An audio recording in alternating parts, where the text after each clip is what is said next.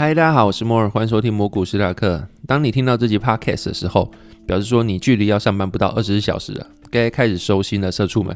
那不知道有多少人会觉得说快要上班了，终于可以松一口气了，还是大家会觉得说假期好快就结束了，自己还没玩到之类的？肯定是有人会觉得，像我刚刚讲第一个，就是终于要上班了，错过过年这件事情，应该是有人这么觉得了。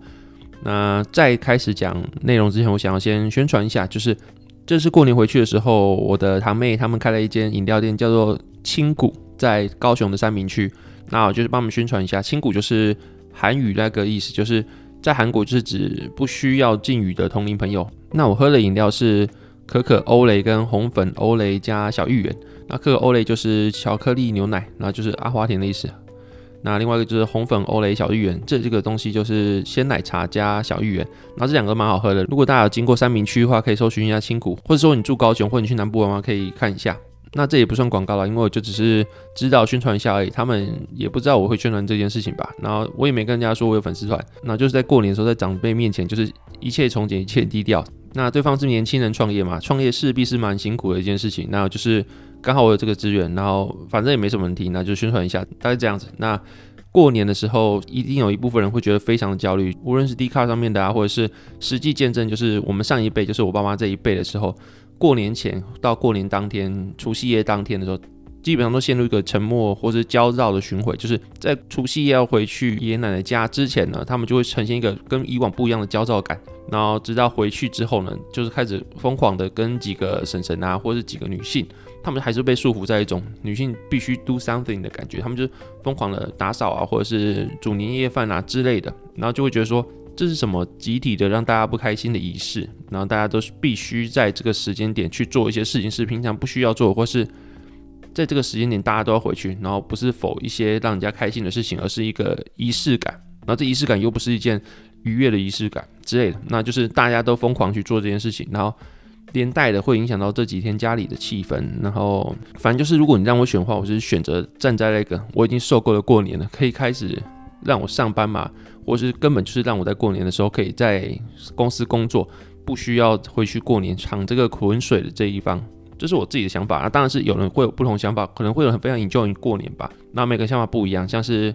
你在 d c a r 上面也会看到说，很多人说，就有一篇文章特别的让我印象深刻，就是元 po 的小姑姑放了她女儿到元 po 的房间玩，就把她一个价值约五万块的人偶打坏了。然后打坏之后呢，她要跟她的小姑姑索赔，小姑姑还反而指责她说她是在讨钱啊，或者她在敲诈，说那个玩偶不可能那么贵，只有五千或一万块的价值之类，她愿意索赔最高一万块。然后那个小姑姑在家里可能是蛮得宠的，然后最后还联合她的爸爸还有她的奶奶之类一起来指责她，整个家庭的亲戚的关系变得不太好。然后可是后面那个原 po 的妈妈却跳出来帮她。然后因为过去的时候在过年啊或是平常相处的时候，那个小姑姑是确实是比较强势的一方，是压迫她妈妈那一方的。然后也可能比较娇吧，可能是因为是家里的小女儿。反正这件事情后面就是闹大家非常不愉快，小姑姑一直到处的亲戚求助，然后一直哭诉说原 po 变得非常没有道德感啊，原 po 在那边欺负长辈啊之类的，闹到鸡飞狗跳，闹到过年当天，然后小姑姑又把这件事情拿出来讲，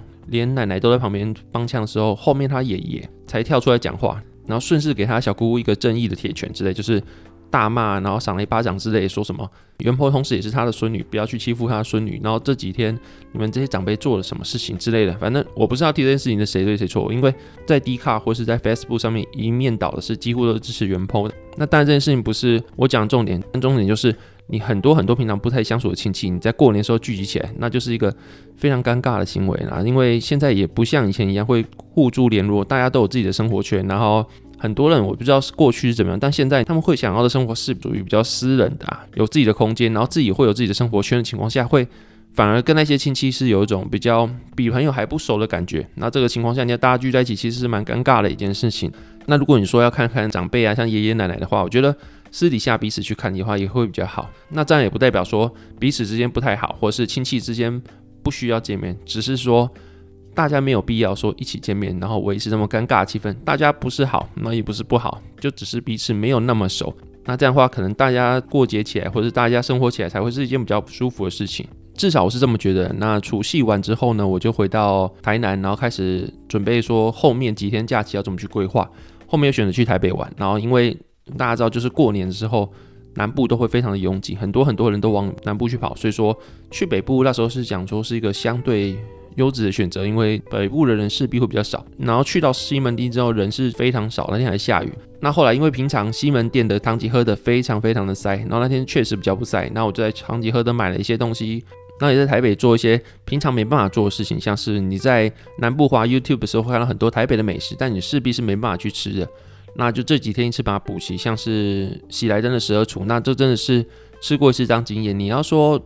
它非常好吃嘛？或者说非常值这个价值嘛？我跟我老婆去吃，两个人吃了大概快四千块，那就是一个人加完服务费是一千九百多。那它的用餐方式就是里面东西随便你吃嘛，然后它里面有雪场蟹，然后面包蟹跟一人半只的龙虾。那半只龙虾是没办法来续的，就是一个人就是配好半只，然后最后还有甜点这样子。然后里面的用餐就是一样，大家吃到饱都会有的，就是有生鱼片。那它比较多，就是有些可能像海港没有，就是大颗的正式级干贝的握寿司，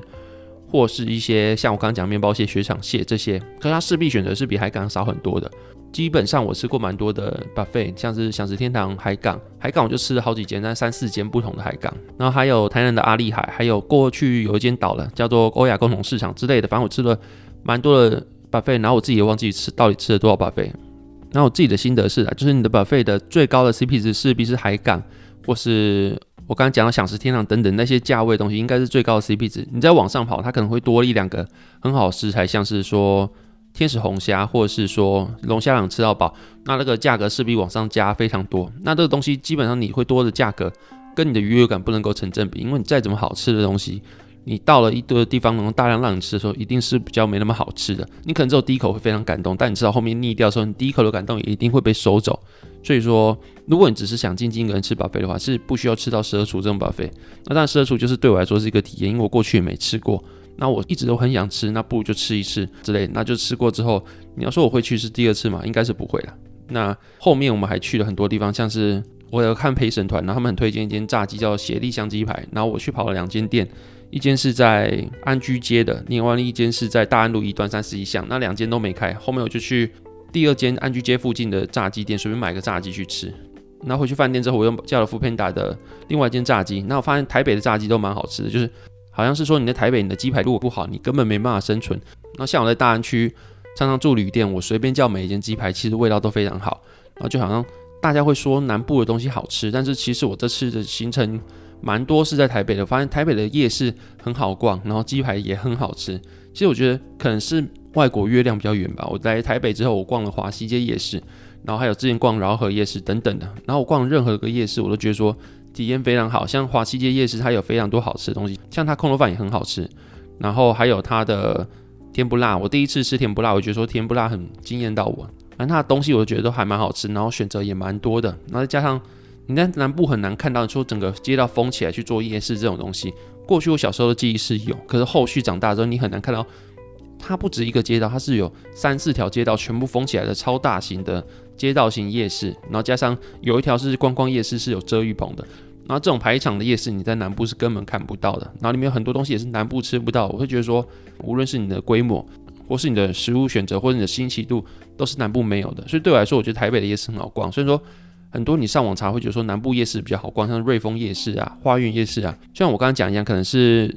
外国月亮比较远吧。我觉得台北的夜市很好逛啊，那就是出去玩的感觉可能不一样。像是很多时候以前去。日本啊，或者是去哪里的时候，他们会觉得说台湾的地方很好玩，然后我们也会觉得说日本很好玩。但是当外国人夸台湾很好玩、很适合居住的时候，会觉得说，嗯，有吗？台湾有很适合居住吗？我每天被干得跟狗一样，每天当社畜，然后回来说超级累，我怎么不觉得台湾好居住？如果台湾好居住的话，活了快三十年，我应该要知道台湾好居住吧之类的。啊，就是每个人到其他地方的时候，可能是抛下过去的自己，然后或是那些熟悉的自己，然后那些。充满责任的自己，然后到那个地方之后，势必可能心态就跟当地的居民不太一样。那像我就觉得日本超好玩，我都觉得说，身为日本人是多么幸福的一件事情。但我讲当地人绝对不这么想，可能还会用一个黑人头问号看你说，你到底公三小，怎么可能身为日本人是很幸福的一件事情？你听一些媒体杂志报道说，日本人的工时超长，然后他们的薪水又长期没有涨之类的，那他们当然不会觉得说，你觉得他们很幸福啊？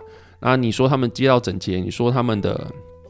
人很有礼貌，他们也会觉得说台湾人豪放不羁啊，街道看热色堆满的，堆得多豪放不羁，多自由感之类的啊。反正就是每个人去看其他城市，你觉得缺点可能就是他们的优点之类的。他们也觉得说台湾人生活起来比较没有压力，那些比较不拘谨的感觉，对他们来说反而是优点。那他们可能会觉得生活在一个地方相对的起来要比较拘谨，那可能对我们来说是优点。我们很向往这样街道整洁，然后人彬彬有礼的生活，他们反而觉得这是一种负担之类的。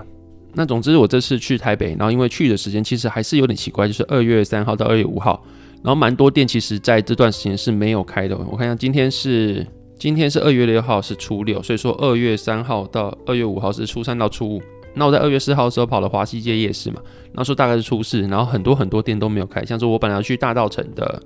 徐仔猪脚，然后还有华西街夜市的小王煮瓜，那还有刚刚讲到协力香鸡排都没有开。那些都是我本来想要去吃的东西，那可能是去的时间很奇怪啊。那如果下次有机会，我还是会去回访，然后去补一下这次没有吃到东西。那可是，在明天上班前，我可能要先去搓一下鼻子，确定没有事情之后，我才敢去上班。那接下来聊到市场的话题，那最近大家可以看到，就是美国的财报根本像是开乐透一样，你就算是大型科技股哈，它的涨跌幅也可以跟加密货币一样惊人，像是脸书。还有 Netflix，他们财报不如预期，就直接下降二十趴。那像是 Amazon 跟 Google 他们的财报开出来，市场能够接受的话，他们也可以涨个大概十趴以上的涨幅。那脸书这次之所以这么惨，是因为他们二零二一年的时候，其实十月的时候有公布他们 Q 三财报，啊，其实是高于分析师预期的。然后那时候他们有宣布要收购库藏股，那时候他们的股价大概是三百二十八元一股。那他们 DAU 就是日活跃用户是十九点三亿，然后 MAU 是二十九点一亿，虽然说略低于市场预期，那因为他们宣布实施库藏股，所以说他们其实盘后还是上涨的，还是上涨两趴。然后像我刚刚讲一样，那时候他们的股价三百二十八元一股，他们还是要宣布实施库藏股。那这次下跌之后，他们的股价是两百三十六元一股，那大概是距离他们的高点下降了大概是三成以上的空间。那这次公布二零二一年第四季的财报的时候呢，他们的日活跃用户跟月活跃用户都是涨不起来的状况。然后他们其实后面还经过很多很多社群平台的瓜分，然后最大的瓜分就是来自于他们抖音嘛。然后很多很多年轻的用户都被抖音瓜分掉，但其实这是没办法的事情，因为社群平台它本来就有一个趋势，就是说东西久了之后，大家就会想尝试新的东西，或是。新的东西出来之后，他们一定会有新的特点。那这些特点是那些旧的东西没有的。那所以说，年轻人会被这些新的功能啊、新的特色所吸引。像抖音的短视频，在台湾不叫视频，叫做影片。那短视频是抖音他们在讲东西。那我就是形容这项功能叫短视频。那脸书碰到情况就是我刚刚讲的一样嘛，就是社群平台它竞争其实非常激烈。那 Q 四的时候，它的活跃用户其实是在下降的。那再加上说它的广告业务，因为受到可能手机方他们的隐私权设定的关系，他们的广告投放其实是被影响的。那像他们收入有百分之九十以上都来自于广告投放的话，对他们的影响其实非常大的。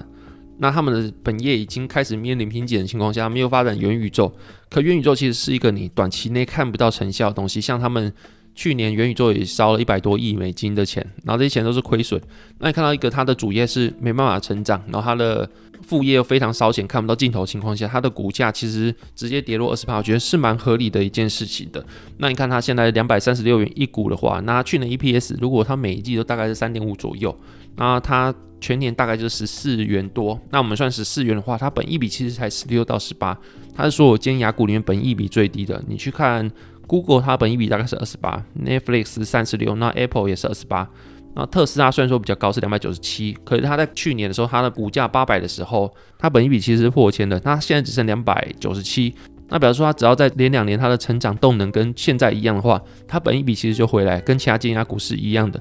那因为它现在是处于一个非常成长阶段，跟其他的大型的全职股不太一样。虽然它已经是全职股，但它的成长动能非常强劲。然后加上它其实是比较类似成长股的体质，它还在一个产业刚萌芽的阶段。你要说现在电动车市场完全取代油车市场，或是已经在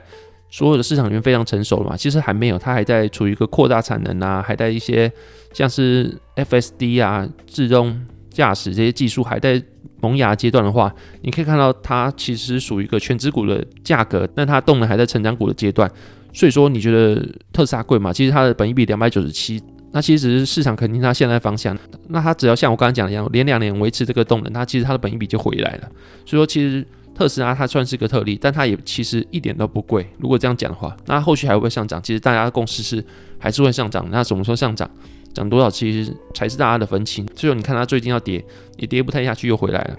那其实 Netflix 它过去也是经历过一次大概二十趴的下降。那 Netflix 的话呢，它开出来二零二一年的 Q 四的 EPS 其实是高于市场预期的。其实市场预期是零点八三，那开出来一点三三。但问题是它的付费用户其实是不如预期的，只有八百二十八万人。然后其实市场预期它的付费用户其实在 Q 四的时候应该要有八百五十万人。那同时，他在今年财报中又给出指引，说今年第一季预估会增加两百五十万户的新用户，但其实市场预期是至少会有三百九十八万户。那所以说，他也碰到类似脸书的一个困境，就是它的成长不如预期。那所以说，社群平台嘛，或者是它的串流媒体，他们很容易被看出来是什么？很容易被检验，就是他们的活跃用户或是他们的付费人数。脸书的活跃用户，它的成长不如预期，甚至开始下滑。然后 Netflix 现在还看不太出来，他们要如何去。把他们既有的活跃用户再往上增长，那如果是这样的话，你很容易算出他们付费用户乘以他们的付费金额，就是他们的主要营收嘛。那只要你看到他们的付费用户其实涨不起来的话，那就表示说他们只能提高他们每月的会员费的价格，才能够增加他们营收。可是你增加他们价格的话，势必表示说你新的活跃用户，你新的付费的人数是更提不起来，因为之前价格都已经开始趋缓的话，你又提升价格的话，其实对他们说意愿是势必会更低一点的。那其实说 Netflix 碰到的东西，其实跟脸书是稍微有点像，可是 Netflix 比较好的是，你串流平台基本上不会只有一个，像是我很多朋友都会有 Netflix 加 Disney Plus，或是你还有其他的平台，像是台湾的就是买 Video 啊之类的，那些东西其实可以共存的。他们其实你买两三个，对你的生活不造成任何的负担，因为你过去买个第四台都五百七百起跳。那串流媒体大概是两百块左右，你买到三个也其实跟第四台差不多。那说不定你能够选择东西又比第四台多的话，你还不需要看广告。那势必很多人可能会把第四台的钱去移到这些串流媒体。对台湾来说啦，然后自己台湾的经验来讲，其他国家的这些东西就不是我的经验范围。所以说，其实 Netflix 它可能本一比三几，你会觉得贵，但市场是给予这样子的评价的。那像脸书它本一比在金牙股其实已经不算高了，市场还是给它一个重击。那就是表示说，脸书它确实现在是困境，那甚至对它的前景是感到惨淡的。那这样其实就很显然可以看出，说为什么脸书在之前去年的时候倾尽全公司之力要发展元宇宙这件事情，就是因为他们的社群平台确实碰到瓶颈了。他们投放广告需要牵制于他们的手机方的隐私权设定，那他们的活跃用户又下降的情况下。他们如果没有再造另外一个新的梦话，他们其实很难撑起这个估值，或他们未来公司的前景，他们自己也找不到。只是说现在这个元宇宙，其实你说现在什么时候可以盈利，或者什么时候能看到一些实质的进展，现在看不太到。所以说目前市场对他们是相较于其他的尖牙股比较不看好，所以给他们本益比是相对比较低的。那你觉得它会不会涨回来，或是不是一个很好的投资时间？其实我也不太确定。那我自己是不太喜欢脸书这支股票的，因为它的很多业务上面处于被动，或是受制于其他项目方的事情实在太多了。你很难去看出它未来成长动能在哪里，那这就给大家参考。那今天内容大概到这边，谢谢大家收听，拜拜。